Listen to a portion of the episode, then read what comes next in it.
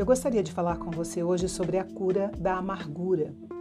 A Bíblia diz em Hebreus 12, 15 o seguinte: Cuidem que ninguém se exclua da graça de Deus, que nenhuma raiz de amargura brote e cause perturbação, contaminando a muitos.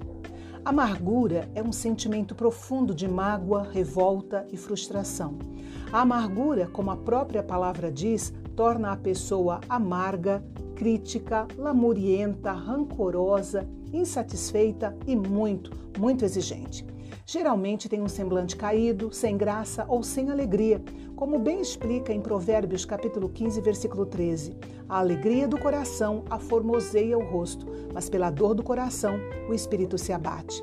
As causas da amargura são decepções, desilusões, perdas, desejos e sentimentos frustrados e esperança perdida. Muitas vezes não sabemos os porquês de nossas crises e dificuldades, mas precisamos ter a certeza de que Deus está ao nosso lado nesses momentos. É natural a ferida da mágoa, é compreensível a ferida da ofensa, mas o melhor antídoto ainda é o perdão.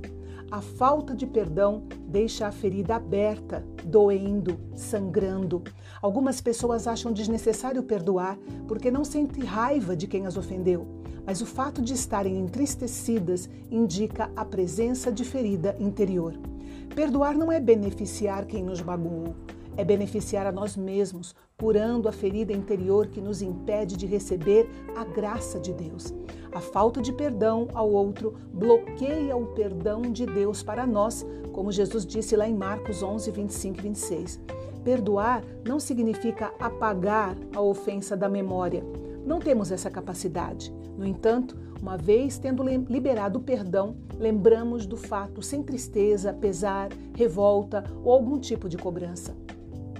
Quando a pessoa que nos ofendeu se arrepende ou não, devemos perdoá-la quantas vezes forem necessárias. Lembre-se, o perdão faz bem a nós mesmas, cicatriza as feridas geradas pela amargura e enche a nossa alma da paz do Senhor Jesus. Que Deus te abençoe.